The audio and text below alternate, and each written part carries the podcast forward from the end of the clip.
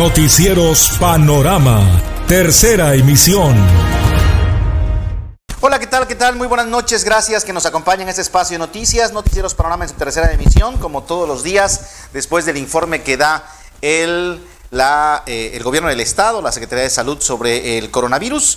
Estamos con ustedes en esta noche a través de Canal 38 en toda la región de la cuenca del Papaloapan. Gracias, gracias que lo hace. Bienvenida, bienvenido a la información en esta en esta noche. Gracias que está con nosotros en redes sociales también, por supuesto, Facebook, Twitter y YouTube. Estamos completamente en vivo y también a través de Canal 38 de Megacable en toda la región de la cuenca del Papaloapan en este 13, 13 de julio del 2000 del 2020. Es un placer que esté con nosotros.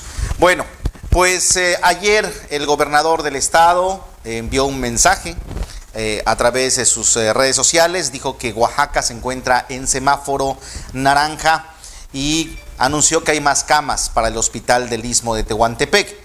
Sin embargo, pidió que se redoblaran esfuerzos en la cuenca del Papaloapan y en el istmo porque son las zonas en donde se han incrementado considerablemente los contagios. Así dijo ayer el gobernador este mensaje a estas regiones, a donde, bueno, pues parece que las cosas no han cambiado mucho.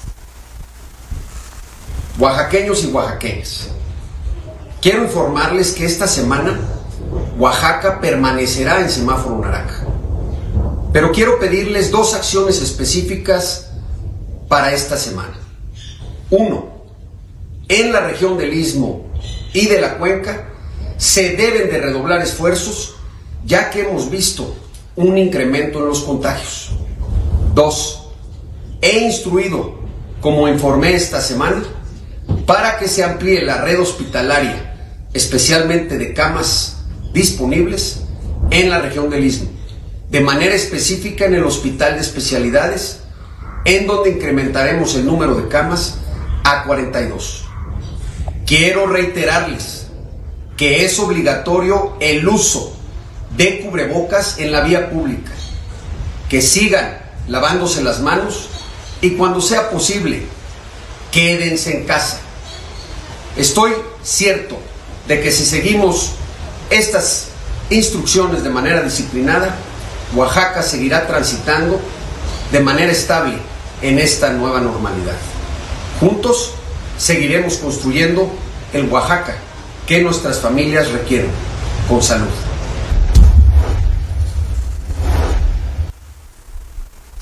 Bueno, la verdad es que una cosa son los mensajes de los gobiernos eh, y otra cosa es lo que en realidad está pasando en las calles de Oaxaca, del Istmo, de la Cuenca y de todas las regiones de nuestra entidad, de todo el país. Eh, aquí, por ejemplo, en Tuxtepec, pues prácticamente todo se encuentra trabajando de manera normal, cada uno eh, con las medidas que considera que debe tomar pues en, el trabajo, pero si usted se da una vuelta por el centro de la ciudad o por cualquier parte de la ciudad, todo está prácticamente funcionando. Es decir, esto de los semáforos y este tipo de cosas no se han tomado en cuenta prácticamente para nada. Algunos comercios por voluntad propia han tomado algunas decisiones, a lo mejor algunos no han abierto, pero la gran mayoría, prácticamente un 95-98% de, de comercios, empresas están trabajando, eh, sí, con sus cubrebocas, sí, con algunas cosas, pero eh, vamos, no están los protocolos como se supone que debiese ser con esto de los semáforos, ¿no? Eh, en el caso de Oaxaca, hoy regresaron los ambulantes al centro histórico y al zócalo de la capital. Luego de que el Estado iniciara la segunda semana en semáforo naranja. Así empezaron a verse ya hoy los puestos ambulantes en la capital oaxaqueña. Comerciantes ambulantes se empezaron a instalar en el andador turístico de la ciudad de Oaxaca de Juárez y en el Zócalo capitalino. Esto debido a que la entidad inició este lunes con la segunda semana en semáforo naranja, pese a que los contagios continúan registrándose en la capital oaxaqueña. En un recorrido realizado por este medio de comunicación, se pudo comprobar que en el andador turístico se han instalado algunas personas sobre la banqueta para vender sus productos que son principalmente artesanías. Asimismo, se pudo apreciar que ya hay más personas en las calles del centro de la ciudad de Oaxaca. En cuanto al Zócalo capitalino, las jardineras lucen llenas de personas y se incrementó la afluencia en el lugar. Esto debido a que el Zócalo fue reabierto, aunque en su momento se informó que habría operativos en los espacios públicos para evitar aglomeración de personas. Asimismo, muchos puestos ya se instalaron en el Zócalo Capitalino, además de los lustradores de calzado quienes acordaron turnarse para trabajar como una medida de prevención, y la movilidad de personas se incrementó de manera considerable. Cabe mencionar que el gobernador Alejandro Murat informó la noche de este domingo que Oaxaca se mantenía en el semáforo naranja y reconoció que en Tuxtepec y el Istmo los casos se han incrementado y la única recomendación que dio fue la de no bajar la guardia. Con edición de Daniel Avendaño informó Jorge Acevedo. Se puede decir que en la región de la cuenca del Papaloapan, el único municipio que sí está tomando medidas fuertes, drásticas, y lo empezó a hacer la semana anterior, ha sido Loma Bonita. Loma Bonita sí empezó a tomar medidas fuertes ante el incremento de fallecimientos y el incremento de eh, contagios en, en ese lugar, pero sobre todo de fallecimientos. Ayer el gobierno de Loma volvió a sesionar de hecho, hace ocho días, domingo, fue la primera sesión de Cabildo Extraordinaria para tocar el tema y ahí decidieron el cierre de todo el comercio hace ocho días. Ayer volvieron a sesionar y ampliaron una semana más el cierre de comercios no esenciales. El Cabildo aprobó esta medida debido a que muchas personas y comercios no acataron las medidas tomadas el pasado domingo 5 de julio, así que una semana más va Loma cerrando todo el comercio. El Cabildo de Loma Bonita decidió extender una semana más el cierre de los comercios no esenciales de la cabecera municipal debido a que la situación en este municipio de la cuenca del Papaloapan no ha mejorado en cuanto a las muertes sospechosas por COVID.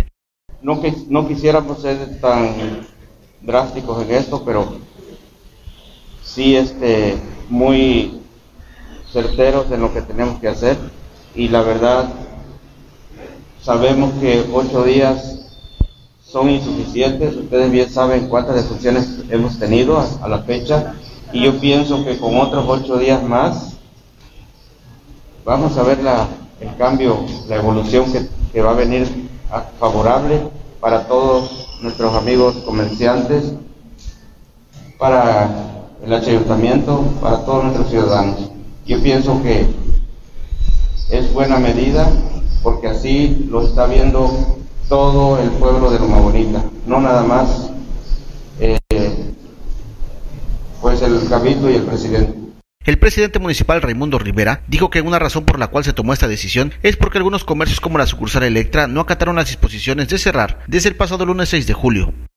Si todos hubiéramos acatado desde un principio las disposiciones que fue, que fue la sesión de cabildo extraordinaria del día 5, y todos hubiéramos cerrado el día 6, a lo mejor estuviéramos en otras condiciones, pero muchos, muchas este, empresas, por ejemplo la que está aquí enfrente, muchos negocios no querían cerrar, cerraron hasta el miércoles, o no cerraron, se les fue a clausurar el miércoles porque no hicieron caso omiso de lo que decía el, el cabildo y el presidente. Y la ciudadanía, más que es la que está involucrada también con nosotros. Entonces, eh, vimos a bien que cerraran todos el día 6, pero muchos hicieron caso omiso. Tuvieron que pasar, tuvo que pasar esto para que, pues, para que cerraran. Entonces, estas personas no tienen ocho días que cerraron, tienen cuatro días. Entonces, ahorita muchos dicen, oye, ya el lunes abrimos porque ya son ocho días, pero si acabas de cerrar el jueves, ¿cómo vas a abrir el lunes? Dijimos que ocho días. Por eso también es la, eh, la idea de que se vayan otros ocho días más para que de perdido tengan 10 o 12 días cerrados su negocio. Cabe mencionar que el sector comercial de Lomo Bonita respalda la decisión tomada por el edil Raimundo Rivera. Sin embargo, piden que se gestionen apoyos para este sector. Bueno, ya lo dije yo que sí, andamos este, apoyando a, toda nuestra ciudadanía, ya lo comenté. Eh, andamos preocupados porque la verdad sabemos que la cosa es preocupante en Loma Bonita en cuanto al empleo, en cuanto a pues a todo, ¿no? Tener cerrado sabemos que genera gastos que no podemos solventar. Entonces, este, ya lo platicamos en otra ocasión, sí va a haber un apoyo para toda nuestra, nuestra gente, pero pues ahí andamos trabajando en, en la ciudad. Con información de Ángel Ordaz, reportó Jorge Acevedo. Bueno, y tras este cierre, hoy se manifestaron carniceros ahí en Loma Bonita. Y es que aunque los carniceros son una eh, pues área de esencial, pues comida, sí pueden abrir, estos carniceros se encuentran dentro del mercado. Y la directiva del mercado decidió cerrar el mercado. Entonces ahí están en un conflicto y esto está pasando con un grupo de carniceros de Loma Bonita. Este lunes los carniceros del municipio de Loma Bonita, específicamente los del mercado Vicente Guerrero, se manifestaron en el Palacio Municipal para exigir que los dejen trabajar. Y es que ellos argumentan que como el mercado fue cerrado, no cuentan con un espacio para vender su producto. Cabe hacer mención que este domingo el Cabildo de Loma Bonita sesionó y acordó que por ocho días más el comercio no indispensable estará cerrado. Sin embargo, a pesar de que los carniceros venden productos necesarios como rentan en el mercado, no cuentan con un espacio para vender la carne. Pues amigos de Canal TV estamos aquí desde Loma Bonita, Oaxaca, en donde eh, el sector ganadero, parte del sector ganadero y parte de comerciantes de, negocios esenciales están eh, pidiendo eh, respuestas acerca de lo que se llevó a cabo el día de ayer con el la reunión, la sesión de cabildo extraordinaria, donde acordaron, sí, este eh, todo el cabildo, todos los regidores de la Monita, el cierre total por una extensión de ocho, de ocho días más, recordando que el pasado 5 de junio se llegó al acuerdo de extenderlo, de, hacer esa implementación del cierre de ocho días y que actualmente, pues, eh, por debido a los casos de COVID y las, las defunciones, pues, tuvieron que extenderle ocho días más. Tras ser escuchados por el personal del área de comercio, se acordó que esta petición se le iban a presentar al presidente Raimundo Rivera y así saber si los dejarán trabajar en los próximos días, aunque la iniciativa de cerrar este mercado fue de la misma directiva y no de las autoridades. Y es que desde los primeros días del mes de julio se acordó cerrar el comercio no indispensable, con la finalidad de evitar que los casos de COVID vayan en aumento, así como las defunciones, ya que hasta el momento se reportan más de 40 defunciones sospechosas por COVID, lo que ha preocupado a las autoridades y que decidieran tomar las medidas más drásticas. Asimismo, las autoridades de salud capacitaron al sector comercial este lunes con la finalidad de que tomen en cuenta todas las medidas y así adaptarse a la nueva normalidad. Entre las medidas que deben de implementar están lo que es el uso del cubrebocas entre el personal, tener gel, pero además exigirle a los clientes que respeten la sana distancia y sobre todo que ingresen con cubrebocas. Con información de Ángel Ordaz, reportó Dora Timoteo. Bueno, esto aquí en la región de la cuenca sí está Loma Bonita tomando estas decisiones fuertes para intentar disminuir el número de contagios y el número de fallecidos en el caso de la pandemia. Mientras tanto, en el istmo de Tehuantepec, habitantes de esa zona llevaron a cabo una manifestación en Juchitán, donde denunciaron a su presidente Emilio Montero debido a que no atiende las necesidades de los ciudadanos ante el COVID-19. Una de las manifestantes mencionó que los hospitales de Juchitán se encuentran cerrados, solo atienden casos urgentes y a pesar de tener familiares enfermos les niegan el servicio, por lo que les piden que asistan con médicos particulares. Sin embargo, la mayoría de las personas no cuenta con la economía para poder pagar estos servicios. Asimismo, hicieron mención que en el Panteón Domingo de Ramos están cobrando para poder enterrar a sus difuntos. Sin embargo, se encuentran inconformes debido a la falta eh, de recursos de los ciudadanos. Por estas razones pidió al edil, pidieron al edil que deje el puesto, así como también muestra su decepción al haber votado por el mismo. Por otro lado, una joven con siete meses de embarazo manifestó que el hospital le dijeron que tendrá que pagar una cuota para poder dar a luz a su hijo de entre 10 a 12 mil pesos. De igual manera mencionó que se encuentra pagando todos eh, los servicios, los cuales deberían ser gratuitos, ya que son parte del gobierno. Pues cada vez que voy a hacerme mis estudios me están cobrando eh, dos ultrasonidos de 350, cuando yo creo que ahí es todo eh, el gobierno pues, que nos deben apoyar. Así que hoy se manifestaron ahí en Juchitán, esta manifestación de personas en contra del presidente municipal, ¿eh? cosa extraña ahí, en, cosa en contra del presidente municipal de Juchitán por los problemas de salud también en el istmo de Tehuantepec. Bueno, pues hoy, como estamos en el mapa epidemiológico, de pronto los lunes ahí no hay muchos, ¿eh? Los fines de semana los picos suben. Ahí está eh, el reporte jurisdiccional. El mapa epidemiológico nos lleva ya a 7.778 personas este, contagiadas, de las cuales 6.449 se han recuperado y hay lamentablemente 745 defunciones. Todavía 1.102 sospechosos. Ahí es donde seguimos manteniendo la pandemia, ¿no? Mientras no bajamos, bajemos ese número de sospechosos, quiere decir que la gente se sigue contagiando, se sigue infectando. Eh, bueno, pues eh, obviamente los valles centrales son los que más casos tienen, 401 fallecidos lamentablemente, 5.077 casos. Eh, la cuenca lleva 1.132 casos, 155 fallecidos. Eh, de ahí el istmo de Tehuantepec, 656 casos con 93 fallecidos. De ahí, eh, bueno, la Mixteca, 446 casos con 42 fallecidos. La costa, 313 casos con 28 fallecidos. Y la sierra, 154 casos con 26 fallecidos. Es como está el mapa epidemiológico. Por municipios, hoy solamente hubo 42 casos nuevos en 15 municipios. Oaxaca de Juárez tuvo 18 casos, Tuxtepec tuvo 10 casos, eh, San Baltasar, Chichicapán eh, tuvo dos casos, de ahí todos los demás con un caso, Guajuapan de León, Salina Cruz, Achila, Amilpas, Cacaotepec, Etla, Loma Bonita, Magdalena Pasco, eh, Tejalapan, Etla, Pochutla, Sautla, San Andrés Sautla fueron los municipios que hoy dieron casos. Que la verdad es que hay que decirlo, bueno, así, así es como estamos cerrando los casos este día, por lo menos la información oficial.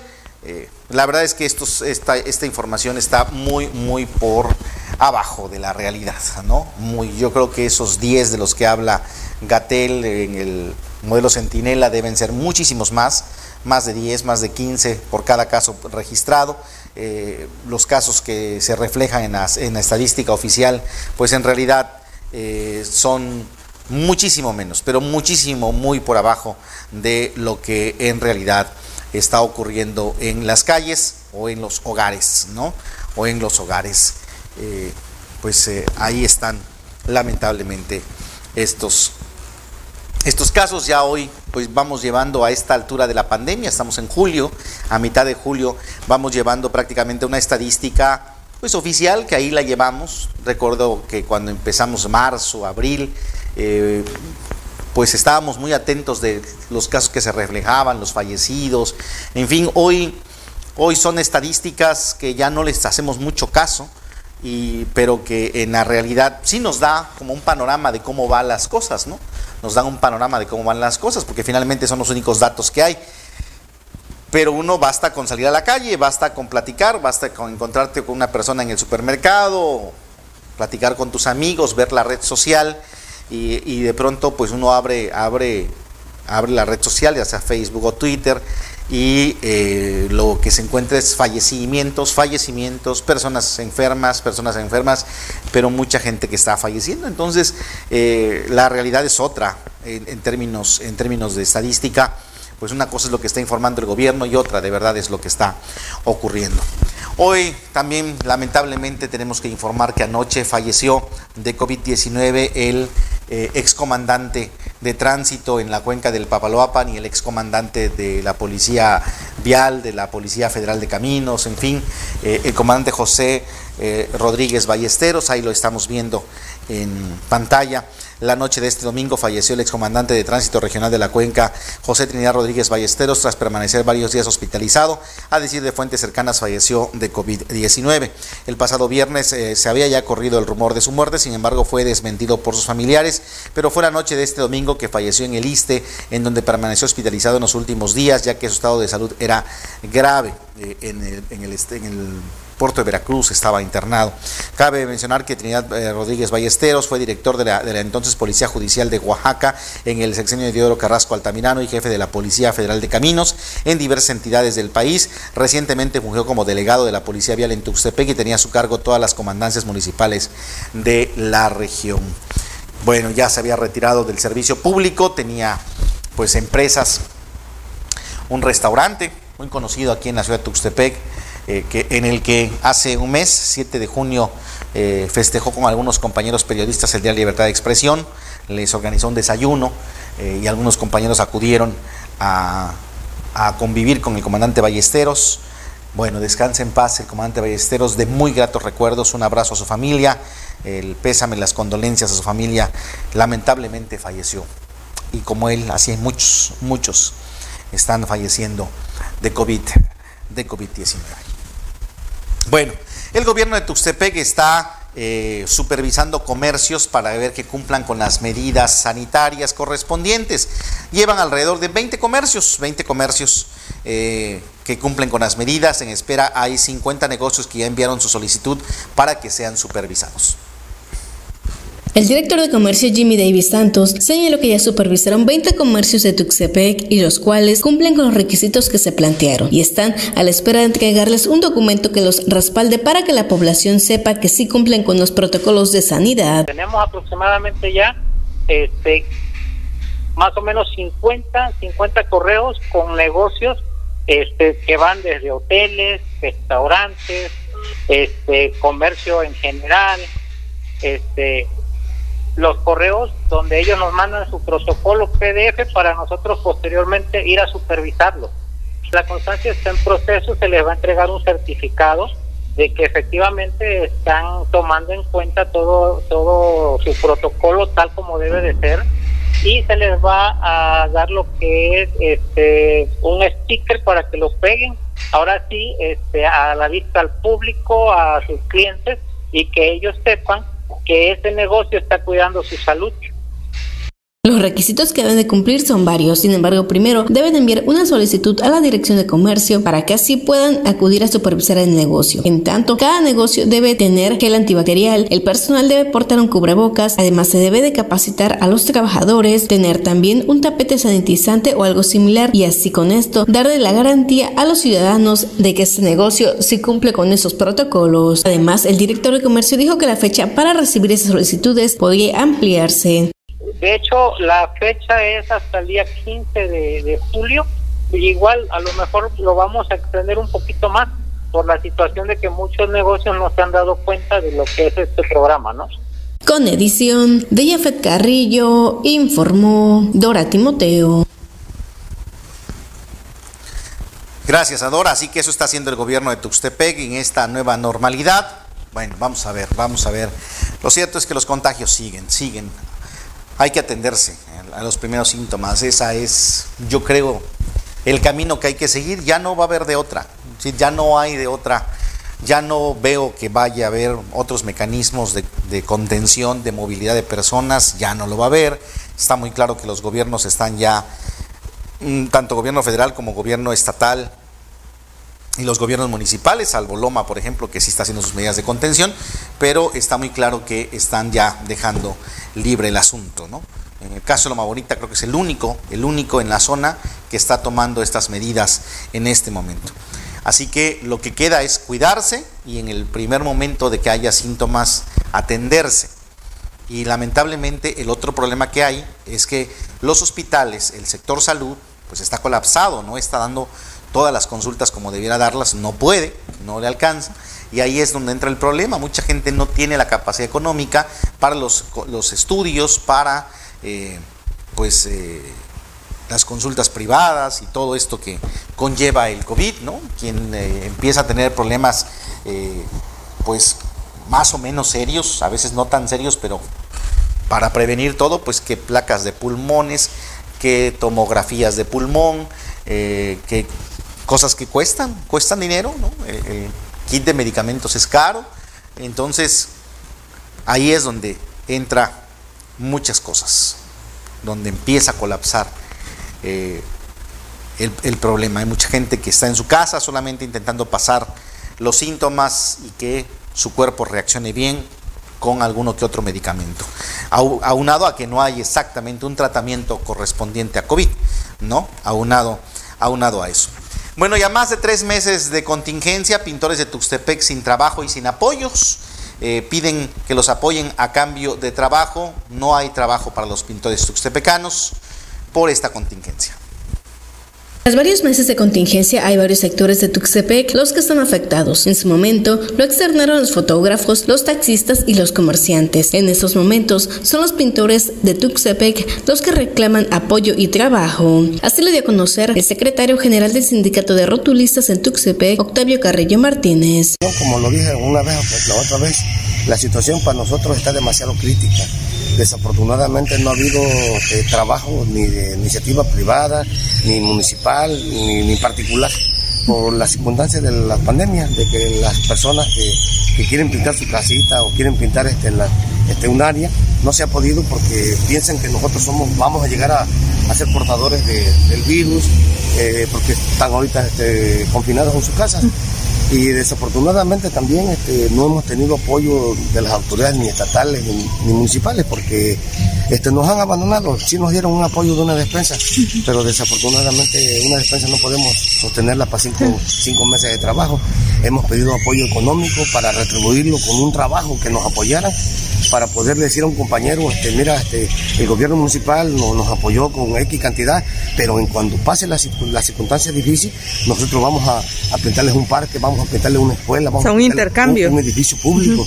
Aseguro que no piden mucho, solo lo que piden es un poco de recurso que posteriormente pagarán con trabajo para sobrevivir estos días. Esta situación además provocó que los agremiados se acerquen con él para gestionar apoyos, además de que dos fallecieron por COVID.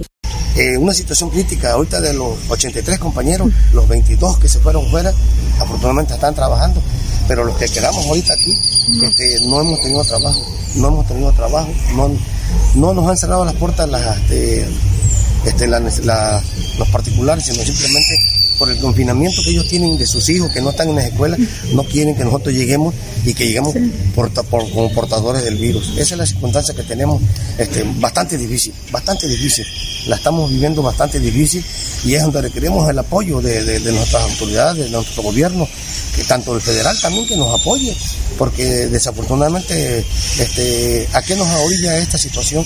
A que, a que otros compañeros se desesperen y cometan actividades fuera de lo que no es entonces esa es la circunstancia que, estamos pasando ahorita el sindicato de pintores. Por lo tanto, destacó el dirigente de los pintores que los apoyen en esta situación crítica, que así como ellos se están enfrentando a varios sectores, principalmente aquellos que no cuentan con las prestaciones necesarias. Con edición de Yafet Carrillo, informó Dora Timoteo.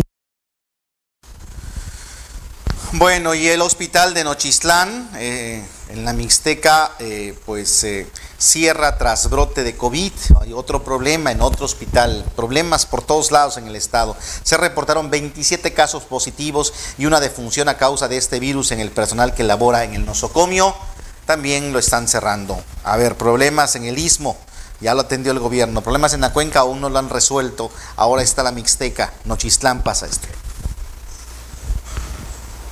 El pasado sábado 11 de julio, el Ayuntamiento de Asunción Nochixtlán, en coordinación con la directora del Hospital Básico Comunitario, la doctora Edith García Casas, emitieron un comunicado en el que informaron que el hospital permanecerá cerrado desde el domingo 12 hasta el 15 de julio, reabriendo el día jueves 16 de este mismo mes. Esto como medida de seguridad sanitaria ante el COVID-19, ya que se registraron 27 casos positivos y una defunción entre el personal que labora en la institución, por lo que se llevará a cabo la sanitización de este nosocomio. Por último, hacen mención de que en caso de requerir atención médica, pueden trasladarse al centro de salud de servicios ampliados o en caso de no contar con la atención que se requiere en este, deberán comunicarse directamente con la regidora de Salud Pública y Asistencia Social, Matilde Vázquez Sandoval. Con edición de Daniela Bendaño, reportó Claudia Ortega. Ahí está la crisis eh, sanitaria en Oaxaca. Le digo, una cosa es lo que dicen las autoridades y otra cosa muy, pero muy diferente, la realidad. Bueno, el fin de semana hubo un accidente en la ciudad de Oaxaca por el Monumento a la Madre, en este crucero que estaba bajando del Cerro del Fortín. Hay un taxi, se pasó el alto, chocó con otro, intentaron detener al taxista, no lo hicieron, hubo hasta balazos, hubo todo un problema. Ya saben, las organizaciones, los sindicatos, el CATEM, hoy bloquearon las calles de la ciudad capital tras el señalamiento de balaceras del domingo por la noche. En el accidente estuvo involucrado el taxi adherido al CATEM, era un taxi pirata según dicen, y argumentan que fue la policía estatal la que agredió con armas de fuego, por eso se molestaron hoy eh, los del CATEM y hoy bloquearon. Imagínese usted, mire usted. Transportistas de la CATEM iniciaron una serie de bloqueos en distintos puntos de la capital oaxaqueña, derivado del accidente vehicular que se registró la noche del domingo en inmediaciones del Monumento a la Madre. De tránsito que tuvo lugar el día sábado a las afueras del Monumento a la Madre, donde se vio afectado un vehículo de motor habilitado como taxi y pues hubo lesionados.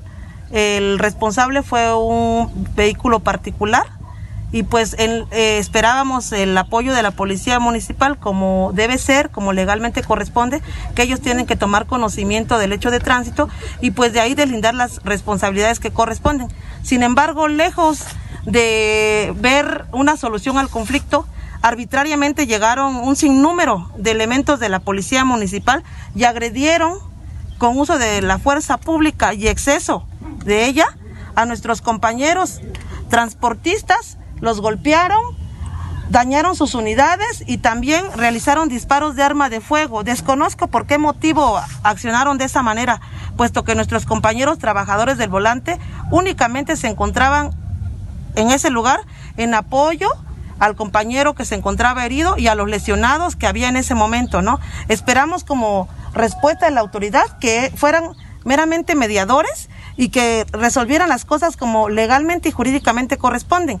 Sin embargo, como les comento, fuimos agredidos y hasta este momento no ha habido respuesta por nadie ni por el presidente municipal ni ningún miembro de su cabildo o representante. Esto sucedió porque elementos de la policía estatal intentaron detener al taxista responsable del accidente, situación que no permitieron los integrantes de la CATEM. Esta información fue la que circuló en los primeros minutos después del accidente. Ah, existen cámaras de de grabación alrededor del monumento a la madre y yo creo que las autoridades son las que deben determinar quién es el responsable.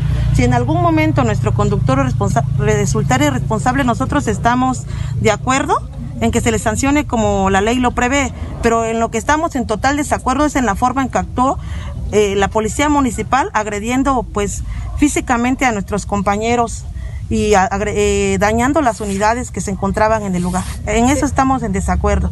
Nosotros estamos en total acuerdo que si en algún momento se llegara a, tomar la responsabilidad en contra de nuestro, nuestro taxi o nuestra unidad adherida, pues estamos de acuerdo. Las autoridades son las que les compete dar solución a esto y determinar la responsabilidad de cada una de las, de las personas que intervienen en un hecho de tránsito. Sin embargo, la CATEM manifiesta que el culpable fue el conductor del otro vehículo, el cual se dio la fuga y la organización no permitió la detención de su compañero. Incluso señala que protegieron al otro conductor. Mire, desconozco totalmente si la persona está este, trabajando o es protegido de algún funcionario del municipio de Juárez. Lo que quedó claro fue que pues protección la hubo, ¿no? Porque llegaron los elementos y rescataron a la persona. Cuando ustedes se pueden ver, hay muchas fotografías en redes sociales donde, donde, donde este, donde se ve claramente que la persona está íntegra, está parada alrededor de su vehículo y pues no hay nada que este que represente algún riesgo para que la policía haya actuado de esa manera. Eh, arbitrariamente se lo llevan, no se siguieron los protocolos legales donde se tuvieron que haber, si se hubieran seguido los protocolos como la ley lo marca, tuvieron que primeramente llegar a un diálogo con los ambos conductores de las unidades que intervinieron en el hecho de tránsito y posteriormente hubieran sido este, detenidos las dos personas y se las hubieran traído al cuartel municipal o a donde ellos creyeran conveniente para que se delinearan las responsabilidades correspondientes. Sin embargo, únicamente se abocaron a rescatar a esta persona, desconocemos quién sea el personaje y pues este y rescataron a la persona y se lleva y dejaron heridos a nuestros compañeros, ¿no? Con información de Mario Romero reportó Jorge Acevedo.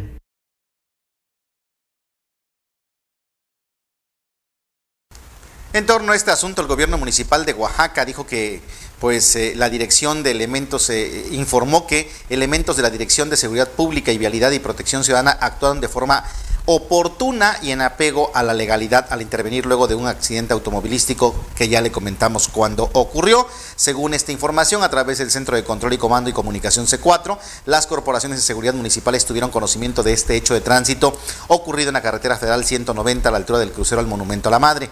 Personal de la Subdirección de Tránsito y Movilidad se constituyó en el sitio, documentando en el accidente estaban involucradas un vehículo particular color gris y un presunto taxi foráneo del sitio Talán de Magdalena Paz Coetla, que no contaba con número económico ni placas para prestar el servicio de transporte. Pirata han hablado de esto, ¿no? El peritaje indica que el presunto taxi foráneo se pasó un alto impactando un automóvil particular. Derivado de este choque, cuatro personas que iban a bordo del presunto taxi resultaron con lesiones. Así dijo el gobierno municipal que ellos actuaron de acuerdo, de acuerdo a, pues a la ley en el marco de la legalidad. Eh, pues dice el gobierno de la ciudad de Oaxaca respecto a esta situación. Bueno, y hoy también hubo otra manifestación. El Frente Oaxaqueño Popular Estudiantil Campesino denunció abuso de autoridad de agentes estatales. El denunciante dijo que el 2 de junio elementos de la Agencia Estatal de Investigaciones lo levantaron lo agredieron y fueron a su domicilio sin una orden de cateo. Se manifestaron en los bajos del Palacio de Gobierno.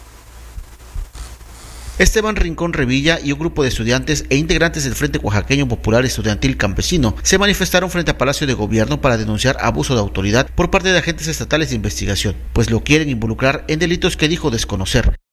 Porque estamos exigiendo una mesa de diálogo, tanto como con la Fiscalía General de Justicia, con el fiscal Rubén Vasconcelos incluso, como con la Secretaría General de Gobierno del Estado, ¿Por qué? Porque este, hacia mi persona sufrí un atentado, se podría decir, por parte de autoridades este, estatales de investigación, de lo cual me quieren involucrar o sembrar, como dicen, en delitos que sinceramente yo, yo desconozco. 2 de junio, aproximadamente a la entre 6 y 7 de la tarde noche, me levantaron sin, sin identificarse como agentes estatales, al contrario, se hicieron pasar o no sé si en verdad tengan ellos nexos con, con ese tipo de delincuentes porque se hicieron pasar por miembros de un cártel.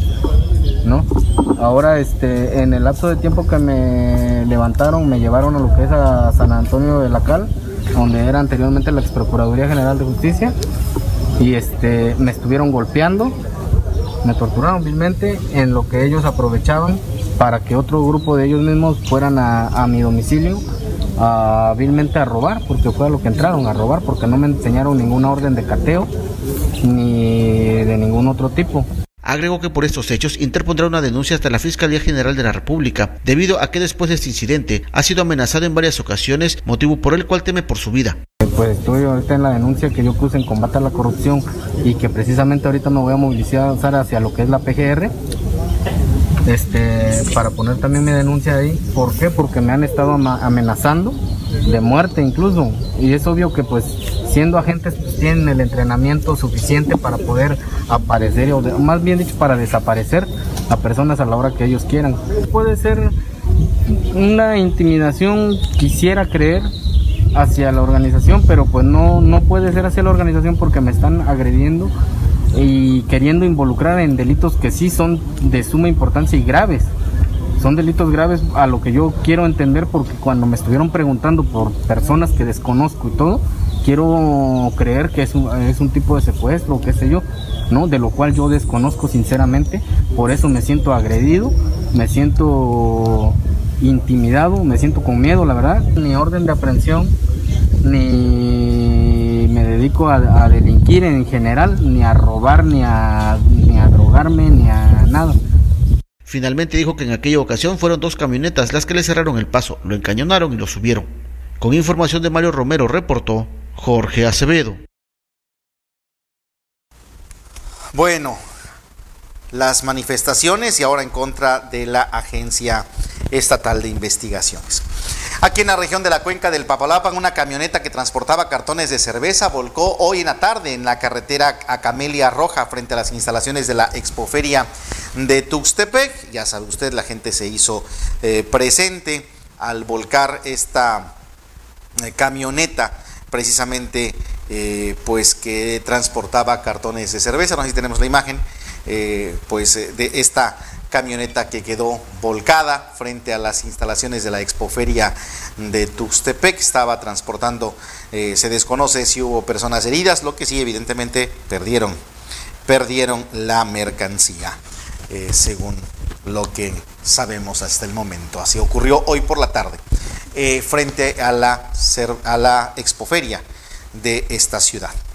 Y bueno, en eh, la cañada, en la cañada aún se encuentra cerrado el paso de San José Tenango, Teotitlán, Oaxaca, hacia Huautla de Jiménez, la región de la cañada.